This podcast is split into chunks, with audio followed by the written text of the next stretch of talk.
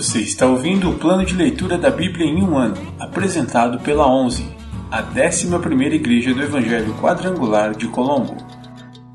Dia 34, 3 de fevereiro, semana 5.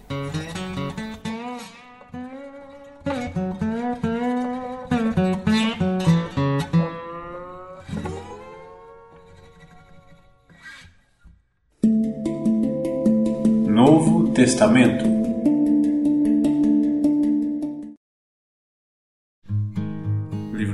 Lucas, capítulo 24, versículos do 1 ao 12.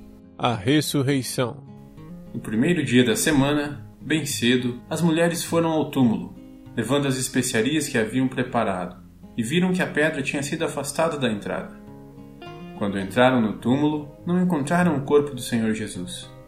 Enquanto estavam ali, perplexas, dois homens apareceram, vestidos com mantos resplandecentes.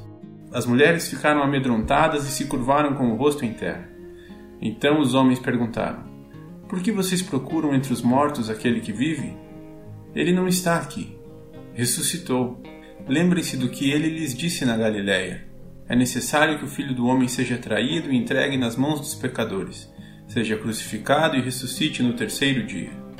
Então, lembraram-se dessas palavras de Jesus e, voltando do túmulo, foram contar aos onze discípulos e a todos os outros o que havia acontecido.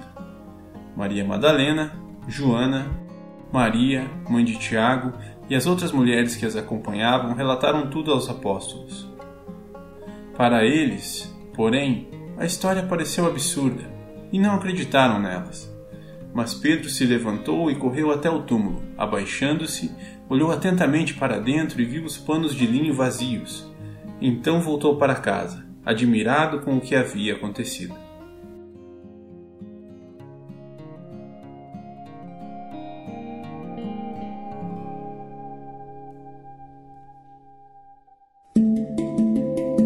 Antigo Testamento Pentateuco ou Torá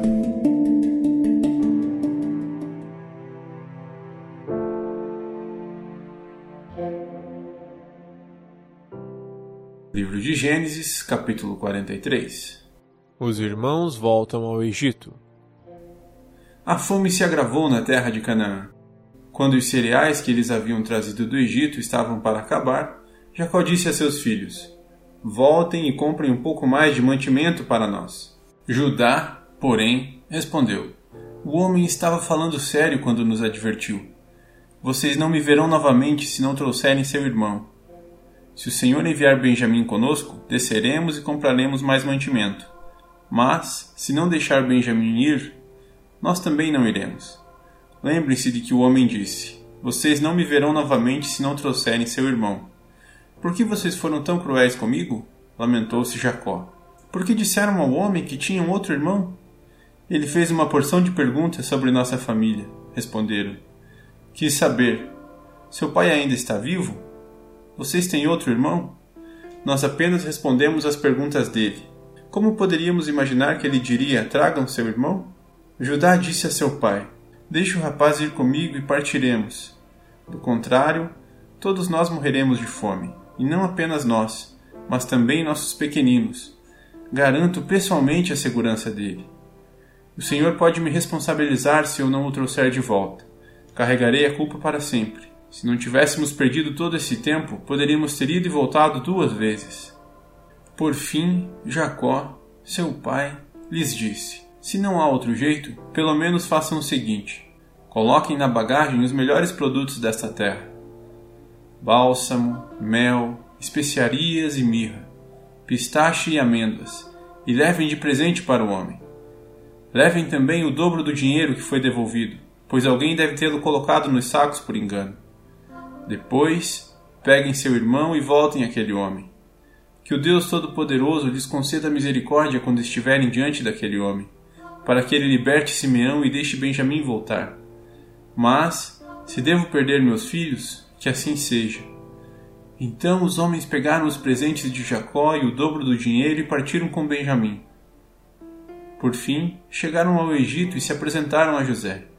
Quando José viu Benjamim com eles, disse ao administrador de sua casa: Estes homens almoçarão comigo ao meio-dia. Leve-os ao palácio, mate um animal e prepare um grande banquete. O homem fez conforme José ordenou e os levou ao palácio de José. Quando os irmãos viram que estavam sendo levados à casa de José, ficaram apavorados. É por causa do dinheiro que alguém colocou de volta nos sacos da outra vez que estivemos aqui, disseram os outros. Ele planeja nos acusar de roubo e depois nos prender, nos tornar escravos e tomar nossos jumentos. O banquete no palácio de José. À entrada do palácio, os irmãos se dirigiram ao administrador de José e lhe disseram: Ouça, senhor, viemos ao Egito anteriormente para comprar mantimentos. No caminho de volta para casa, paramos para pernoitar e abrimos os sacos. Descobrimos que o dinheiro de cada um, a quantia exata que havíamos pago, estava na boca do saco. Trouxemos o dinheiro de volta. Aqui está. Também trouxemos mais dinheiro para comprar mantimentos. Não fazemos ideia de quem colocou o dinheiro nos sacos. Fiquem tranquilos, disse o administrador. Não tenham medo. Seu Deus, o Deus de seu pai, deve ter colocado esse tesouro nos sacos. Tenho certeza de que recebi seu pagamento. Depois disso, soltou Simeão e o levou até onde eles estavam. Em seguida, o administrador os conduziu para dentro do palácio de José. Deu-lhes água para lavar os pés e providenciou ração para seus jumentos. Quando foram avisados que almoçariam lá, os irmãos prepararam os presentes para a chegada de José ao meio-dia. Assim que José chegou em casa, entregaram-lhe os presentes que haviam trazido e curvaram-se até o chão diante dele. Depois de cumprimentá-los, José quis saber: Como está seu pai, o senhor idoso do qual me falaram? Ainda está vivo? Sim, responderam eles. Nosso pai, seu servo, ainda está vivo e vai bem. E curvaram-se mais uma vez. Então José olhou para seu irmão Benjamim, o filho de sua mãe, e perguntou: Este é o irmão mais novo de que vocês me falaram? E disse a Benjamim: Deus seja bondoso com você, meu filho. Muito emocionado por causa do irmão, José saiu depressa da sala. Foi para o quarto, onde chorou. Depois de lavar o rosto, voltou mais controlado e ordenou: Tragam a comida. José foi servido em sua própria mesa e seus irmãos em uma mesa separada. Os egípcios que comiam com José, por sua vez, foram servidos em outra mesa, pois os egípcios desprezavam os hebreus e se recusavam a comer com eles. José disse a cada um dos irmãos onde deviam sentar-se e, para espanto deles, colocou-os ao redor da mesa em ordem de idade, do mais velho para o mais novo. Mandou encher os pratos deles com comida de sua própria mesa e deram a Benjamim uma porção cinco vezes maior que a dos outros. E eles comeram e beberam à vontade com José.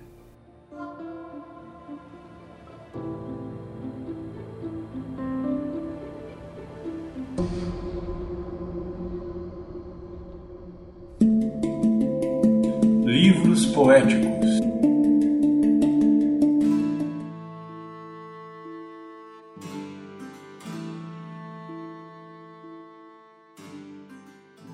Livro de Salmos, capítulo 34 Salmo de Davi sobre a ocasião em que se fingiu de louco diante de Abimeleque que o expulsou de sua presença. Louvarei o Senhor em todo o tempo, meus lábios sempre o louvarão. Somente no Senhor me gloriarei. Que todos os humildes se alegrem, venham, proclamemos a grandeza do Senhor. Juntos exaltemos o seu nome. Busquei o Senhor, e ele me respondeu livrou-me de todos os meus temores. Os que olham para ele ficarão radiantes, no rosto deles não haverá sombra de decepção. Clamei ao Senhor em meu desespero, e ele me ouviu. Livrou-me de todas as minhas angústias. O anjo do Senhor é guardião. Ele cerca e defende os que o temem. Provem e vejam que o Senhor é bom. Como é feliz o que nele se refugia. Temam o Senhor, vocês que lhe são fiéis, pois os que o temem terão tudo de que precisam. Até mesmo os leões jovens e fortes passam fome, mas aos que buscam ao Senhor nada de bom faltará. Venham, meus filhos, e ouçam-me. Eu os ensinarei a temer o Senhor. Quem deseja ter uma vida longa e próspera? Refreie a língua de falar maldades e os lábios de dizerem mentiras. Afaste-se do mal e faça o bem. Busque a paz e esforce-se para mantê-la. Os olhos do Senhor estão sobre os justos, e seus ouvidos abertos para seus clamores. O Senhor, porém, volta o rosto contra os que praticam o mal. apagará da terra qualquer lembrança deles. O Senhor ouve os justos quando clamam por socorro. Ele os livra de todas as suas angústias. O Senhor está perto dos que têm o coração quebrantado e resgata os de espírito oprimido. O justo enfrenta muitas dificuldades, mas o Senhor o livra de todas elas, pois o Senhor protege os ossos do justo. Nenhum sequer será quebrado. A calamidade certamente destruirá os perversos, e os que odeiam o justo serão castigados. O Senhor, porém, resgatará os que o servem. Ninguém que nele se refugia será condenado.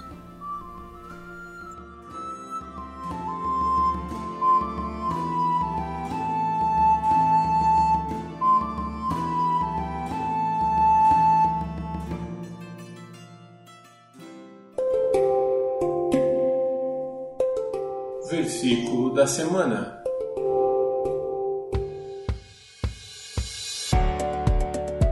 E então verão vir o Filho do Homem numa nuvem, com poder e grande glória. Lucas 21, 27. E então verão vir o Filho do Homem numa nuvem, com poder e grande glória. Lucas 21, 27. Mais uma vez. E então verão vir o Filho do Homem numa nuvem, com poder e grande glória. Lucas 21, 27.